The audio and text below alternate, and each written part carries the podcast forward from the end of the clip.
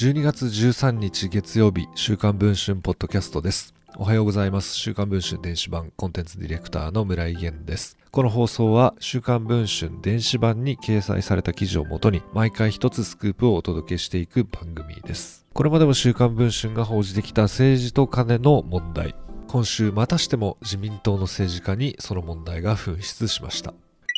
自民党の豊田恵美京都市議が議員に支給される政務活動費を詐取している疑いがあることが週刊文春の取材で分かりました。豊田議員は2019年に自民党から出馬し初当選。コロナ対策で積極的に活動するなど行動力があり重鎮議員にも可愛がられ将来の市長候補国政候補との声もある議員です。171センチの長身で今年ミセス京都初代ファイナリストにも名を連ねています。京都コレクションにも和服姿で出演しています。そんな豊田議員について彼女は私を隠れ蓑にして市議会の政務活動費を詐取していたのですという告発を週刊文春にした人物がいます。実はこの人物、なんと豊田氏の夫の豊田隆氏です。京都府議と市議を計3期務めた元政治家でもあり、現在は会社を経営しています。一体どういうことなのでしょうか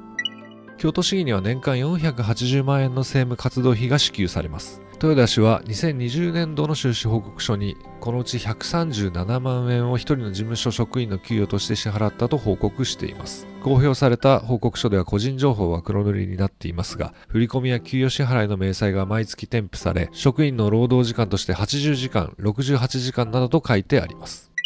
夫の高志氏はこのように明かしています。事務所職員とは私のことで、黒塗りの振込先口座も私名義になっています。しかし私は昨年事故で頸椎捻挫の大怪我をし、それ以降ほぼ仕事ができる状態ではありませんでした。そんな高志氏によると証拠もあると言います。高志氏が週刊文春の取材班に示した証拠とは、休業損害証明書というものです。豊田恵美氏の直筆で書かれており、そこでは昨年の3月から11月は高志氏が休業し、給料を支払っていないと明記されています。高志氏によると、妻は実際には休んでいた私が労働しているとする書類を市議会に提出し、架空の人件費を不正に受給していた疑いがある。そのように週刊文春の取材に対し証言をしています。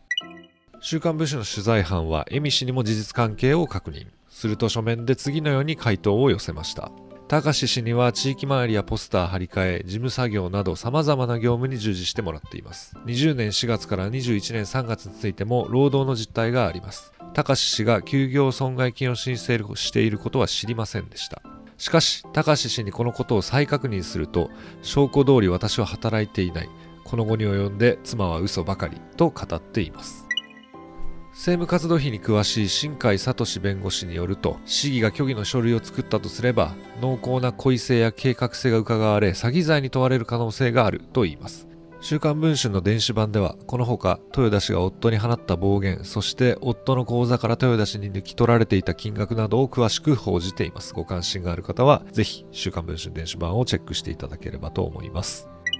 今回夫が妻を告発するというなかなか例を見ない記事が一つありましたけれども、まあこれが本当だとするとですね、公金を詐取していたということになりますから、しっかり本人の口からこの疑惑については説明をしていただきたいなと思いますね。ということで、本日も週刊文春ポッドキャスト、こちらで終わりたいと思います。お聴きいただいた皆さん、ありがとうございました。週刊文春村井源でした。